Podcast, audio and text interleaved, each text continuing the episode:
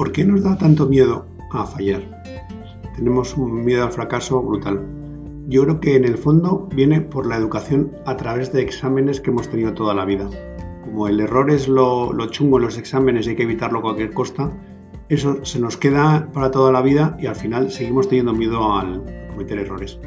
Y eso es una cosa que no nos han enseñado y que en, nuestra cultura occidental actual es una carencia, el aprender a fallar, que es la única manera de no fallar aprendiendo. Y sobre eso va el podcast de hoy. Si te interesa un poco, quédate y a ver si digo alguna cosa que pueda ser interesante. Bueno, bienvenido. Esto es eh, Y si lo entendiera, y es el podcast de Conrado, que soy yo reflexionamos, charlamos sobre cosas pues, que acabo de, estudiar, aprender, algo que me parece interesante y lo comparto para ver si doy algún tip que le pueda servir a alguien. Y ese es el objetivo, sin demasiadas ambiciones. Y el de hoy es aprender a fallar o fallarás al aprender. Si lo piensas, rara vez el, camino al, éxito es recto. todos los caminos complicados pues tienen, están llenos de curvas y hay que saber manejarlas, ir hacia un lado y hacia el otro fallar y seguir para adelante. Si intentas aprender, crecer y avanzar, es hacer eso sin cometer errores es totalmente eh, imposible. Bueno, o, la meta e, es, vacía, o sea, simplemente repetir algo que ya sabes y no estás innovando haciendo nada nuevo. Pero si piensas alrededor de, de los caminos más complejos, son los que te llevan a los éxitos más grandes. Y los caminos complejos implican fallar como única alternativa para seguir avanzando. Eso es un poco lo que nos tenemos que meter en, la cabeza. Consigues abrazar el fracaso con alegría, sabiendo que es una parte del aprendizaje, entonces lo habrás conseguido. Sé que es una de coña, ¿verdad? de, oye, me alegro de haber fallado. Pero en realidad esa es la mentalidad que deberíamos conseguir. O sea, y es un poco lo que, reflexionando en este podcast de hoy, hacia donde lo quiero llevar. También lo estoy haciendo en voz alta, un poco como terapia personal, para aprender yo mismo eh, al repetírmelo. Pero cada vez que lo pienso le, veo más sentido. O sea, en realidad tienes que, primero, hay que distinguir el que, no te guste fallar del miedo intenso a cometer un error. O sea, el que no te guste fallar es algo positivo y normal. O sea, a nadie le gusta fallar. Y si cuando fallas eh, aprendes y sigues para adelante, no pasa nada. Pero tener miedo a fallar te ayuda a prevenir fallos, errores y eh, fallos tontos, te pone una atención especial y eso es bueno y positivo, o sea que eso es normal. Sin embargo, lo segundo, el miedo intenso a cometer un error, vamos, de hecho existe una patología. La patología se llama la atiquifobia. Yo me la he aprendido leyendo sobre este tema, o sea, no te lo crees que me la sabía. Vamos, de hecho, no sé si me la aprenderé. Dentro de tres días es la prueba de fuego. Si soy capaz de repetir atiquifobia o tengo que buscarlo en Google otra vez que no me acordaré de, lo que es. Pero bueno, eh, las cosas como hacer los podcasts y, hacer mis posts en Conrado y más, precisamente me sirven pues un poco porque al contar las cosas es cuando mejor se aprenden y entonces contándolas es como mejor se pueden grabar en mi, memoria. O sea que en el fondo es mi manera de aprender las cosas y la comparto porque si ayudo a alguien en el camino, pues eh, fenomenal. Una cosa importantísima a tener en cuenta, que esto ya lo decía en otro podcast que tengo de saber entender el error para triunfar en la vida, es que lo contrario al éxito no es el fracaso. O sea, la cara opuesta al éxito no es el fracaso. No, la cara contraria al, éxito es no hacer nada, quedarse quieto. Si tú te quedas quieto, esa es la, cara contraria al, éxito. Si haces algo y fallas, estás un pasito más cerca de tu meta. Fallar es algo natural y necesario, es parte del camino. Sin fallos no puedes hacerlo. Esto los niños pues lo tienen instintivamente. O sea, tú ves a un niño si tuviera miedo al fallo no aprendería a andar en la vida. Se, cae mil veces, se vuelve a levantar. Lo mismo pasa con comer, con todo. El ¿y por qué, papá? ¿y por qué? ¿y por qué? Es la manera de aprender a través del fallo y insistencia. Esa es la, frase, la primera vez la oí en inglés learn to fail or fail to learn, es la, realidad. O sea, es, una clave más del bienestar y del crecimiento intelectual y como ser humano. Solo a través del fallo se puede crecer.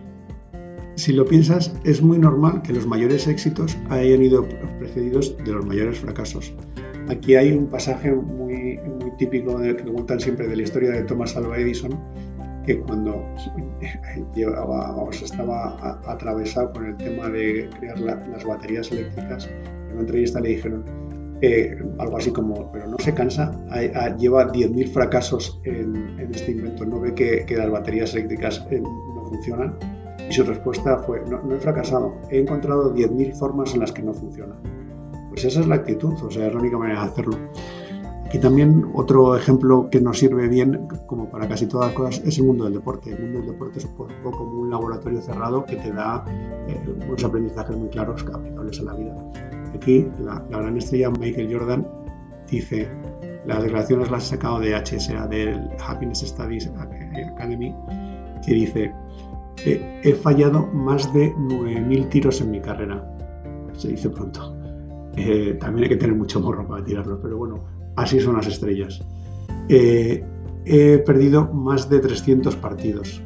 26 veces han confiado en mí para tirarme el tiro ganador del final y lo he fallado. He fallado una y otra vez en partidos y he fallado una y otra vez en mi vida. Y este es el secreto de mi éxito. Solo teniendo una mentalidad así puedes llegar a triunfar en la vida, sabiendo que es a través del error. Eso sí, tienes que saber fallar, que por eso es lo importante aprender a fallar. Para, como dicen, hay un libro de golf que dice, todo tiro tiene su sentido.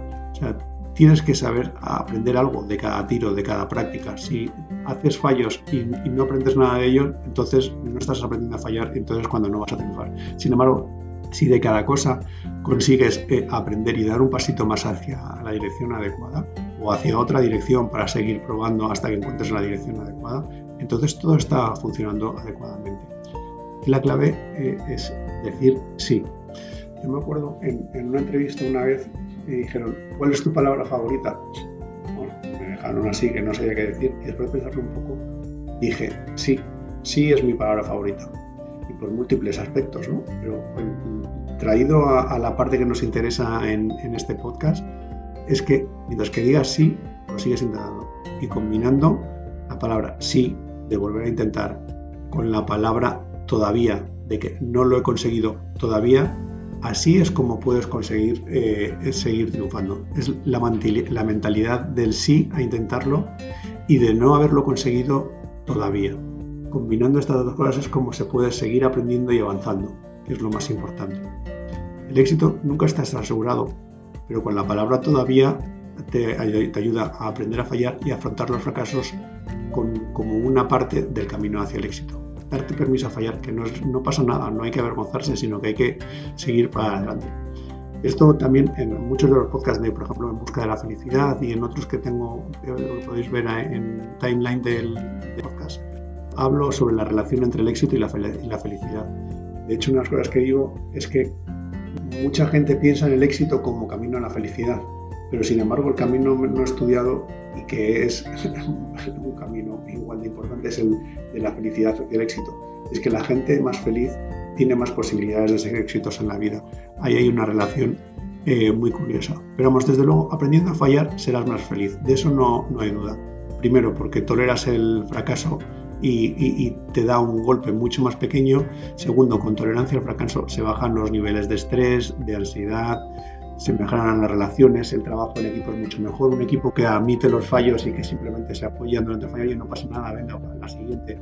Esos equipos son los equipos de, alto crecimiento y que pueden ser esto. El equipo donde la gente tenga miedo a, tirar para no fallar y se la pasa al siguiente, se la pasa al siguiente, son equipos perdedores. Lo ves en el mundo del deporte, pero en el mundo del trabajo pasa lo mismo. Yo, en, mi trabajo, yo me acuerdo de, joven, tenías miedo a reconocer que habías fallado y era una cosa un poco como como que te sentías mal contigo mismo por no haberlo hecho bien a, la primera. Sin embargo, ahora, ahora que me toca la mayoría de las veces ser jefe de los equipos, lo digo al revés. Oye, un fallo, no, tengáis ningún problema. Decirlo, compartirlo, lo vemos y lo único a ver qué se ha aprendido de esto. ¿Qué vamos a hacer para no volver a cometerlo? ¿Qué vamos a hacer diferente? ¿Qué, nos ha enseñado? Y con eso para adelante. Eso sí, un fallo que se esconde, ahí sí que hay un problema. Porque ya ese fallo se puede convertir en mentira. Y ya la mentira es algo que no se puede tolerar en los equipos. Por eso yo en mis equipos siempre digo, oye, fallar no pasa nada, pero ven tú y dímelo tú. Si ya del fallo me entero yo porque me lo habéis intentado ocultar, ahí es donde sí que el, problema está, pero está más grande y por otros motivos, no por el error en sí mismo. Aprender a fallar consiste en cometer errores y abrazar el fracaso sin miedo. y sin vergüenza, simplemente como algo inevitable en el camino hacia el crecimiento. Esa es con la frase que os tenéis que quedar. Y bueno, hasta aquí un poco el, el mundo de las reflexiones alrededor de esto de aprender a fallar o fallar al aprender. Y como a mí me gusta que las cosas sean no solo reflexiones, sino reflexión, que digo yo, que es reflexión más acción, o sea, poner en, pie en lo que has aprendido, un par de cosas a pensar para poder convertir en reflexión todo esto que hemos aprendido. Lo primero, dos preguntas que te puedes hacer cuando veas que hay un miedo eh, que te está frenando. El primero es, ¿por qué le tienes tanto miedo al fallo? ¿Cuál es el motivo? Y si el motivo es que tienes que saltar de un tren en marcha y te puedes dar una leche de matarte, pues es un miedo razonable, ¿vale? Pero normalmente no son esos a los miedos a los que te estás afrontando. El miedo a lo mejor es no es que se va a reír mi compañero de clase, y y si lo hago mal, yo tengo una hija en la universidad, ¿sabes? Y es como, fue y si no me sale, es que yo no sé si me va a salir. ¿Y qué más da? ¿Cuál, cuál es el miedo? ¿Que se rían dos? ¿Que te pongan una mala nota? Joder, más vale correr el riesgo de tomar una mala nota a no intentarlo y, y conformarte con el 5, ¿no? Esa es la, la pregunta que te tienes que hacer. ¿Por qué le tienes tanto miedo a este fallo? Analizándolo verás que la mayoría de las veces, vamos, el 99% de las veces, es un miedo tonto que es vamos para adelante y sin problemas. Y la otra pregunta que te puede ayudar es, ¿cuál es el precio de evitar estos fallos? Oye, si el precio de eh, eh, no hablar en clase es que al final vas a aprender menos, pues es un precio que no puedes pagar. ¿Cuál es el precio de evitar esos fallos? Piénsalo y es como casi siempre te va a justificar el dar para adelante.